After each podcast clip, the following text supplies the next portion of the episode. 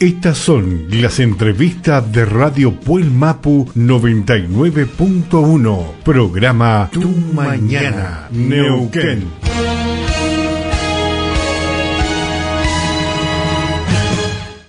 Buenos días, Diego. Muy buenos días, ¿cómo le va, don Eduardo? Bien, bien. Bueno, le comentamos a la gente que nosotros lo que somos autoridad barrial, en el caso mío, presidente de la vecinal, eh, y que vengo repitiendo la cuarta gestión, una sí y una no, como digo siempre, he tenido la posibilidad de conversar y, bueno, trabajar muchas tareas barriales, y entre eso, Diego Cayol ha tocado ocupar diferentes partes, función pública. Y hoy le toca cumplir un rol, momento difícil dentro de la municipalidad de Noquén, en la parte de desarrollo social. Diego, ¿puede ser que sea así? Eh, sí, la la Secretaría tiene cuatro áreas, es turismo, desarrollo social, subsecretaría de las mujeres y subsecretaría de las juventudes. Son, son cuatro, digamos, cuatro temas distintos, pero el que más tiempo nos está llevando por la situación obviamente es desarrollo social. Y el tema pandemia, ¿cómo trabaja las cuatro áreas, Diego, para que le comente un poco a, la comunidad? El área de desarrollo social trabaja eh, en las líneas de programas que tenía. El municipio no tenía antes una política de poder eh, dar alguna respuesta programas que tenían que ver con asistencia. Era, era muy acotado, era muy, muy chiquito lo que había. Había un programa alimentario que era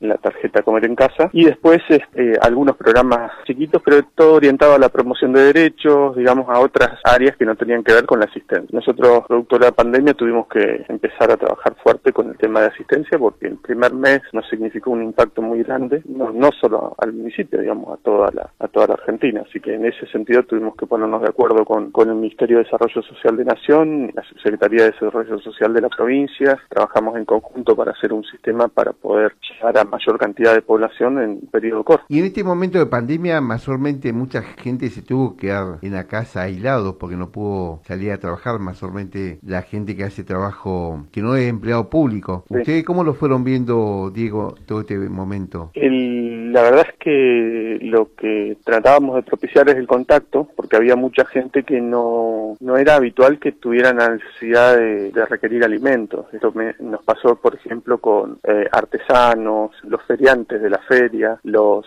eh, trabajadores de los taxis. Nos pasó con cooperativas que estaban abocadas a servicios de estacionamiento, limpieza. Es como que este proceso, digamos, impactó en, otra, en otra gente que uno no era la habitual, lo que, lo que uno estaba acostumbrado habitualmente.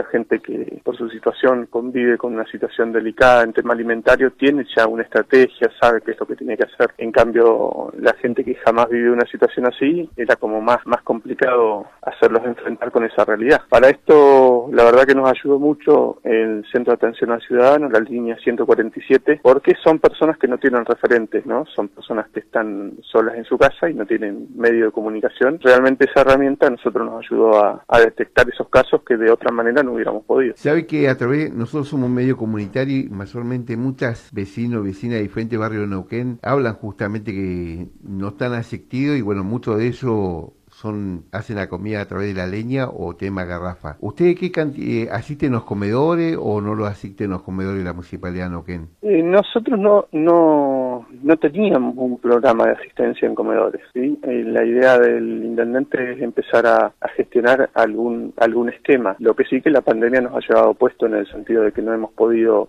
planificar. El tema de garrafa, trabajamos en conjunto con provincia, con el bono gasífero, y avanzamos muchísimo con IPS Gas para firmar un acuerdo donde nos van a dar una parte de las eh, garrafas que están en el, estaban en el parque industrial, no sé si usted recuerda, a cambio, digamos, que nosotros paguemos las certificaciones de esas garrafas para, eh, obviamente, entregar un producto que ande, ¿no? No, no, que sea, que se pueda utilizar, que se pueda recircular, que se pueda canjear. Esa es un poquito la, la idea que tenemos con el tema de, del gas. Una apoyatura también de parte del proceso que hace provincia. Una consulta me parece importante que lo que no, la gestión de Quiroga en la gestión anterior, lo que bien decía usted, la parte de asistencia primaria nunca se tuvo presente, nunca hubo una inversión económica. Para este año que se viene, eh, ¿ustedes ya tienen presentado una propuesta económica, presupuesto, para que se pueda asistir a la asistencia primaria en los barrios? Y mire, Nosotros pasamos de asistir 1.700 personas, que era la asistencia que se hacía el año el año pasado, pasamos a asistir casi 4.000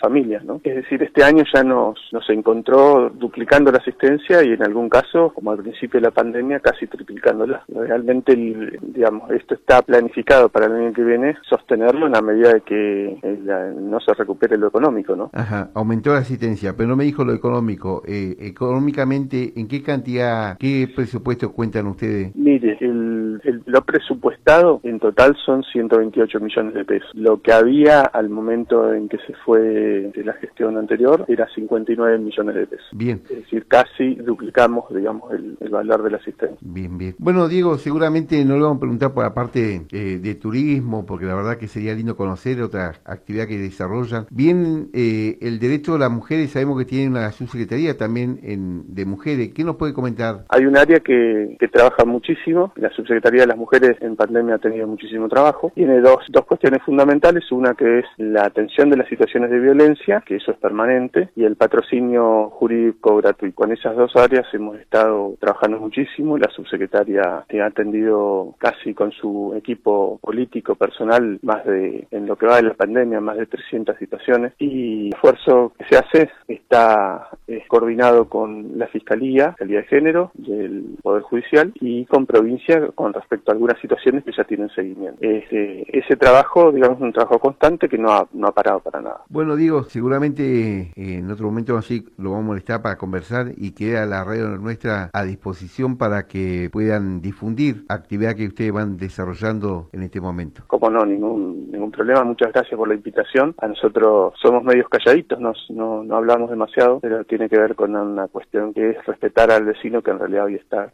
complicado, está difícil su situación y este uno llega con, con a veces una respuesta que no es la que la que necesita el vecino, que necesita más que lo que uno le puede ofrecer. El marco de lo que nosotros estamos tratando es de que podamos resolver las situaciones muy urgentes y sobre esa base vamos vamos avanzando. Bueno, Diego, muchas gracias por la comunicación. No, por favor. Que ande bien usted. Estas son las entrevistas de Radio Puel Mapu 99.1. Programa Tu Mañana, Neuquén.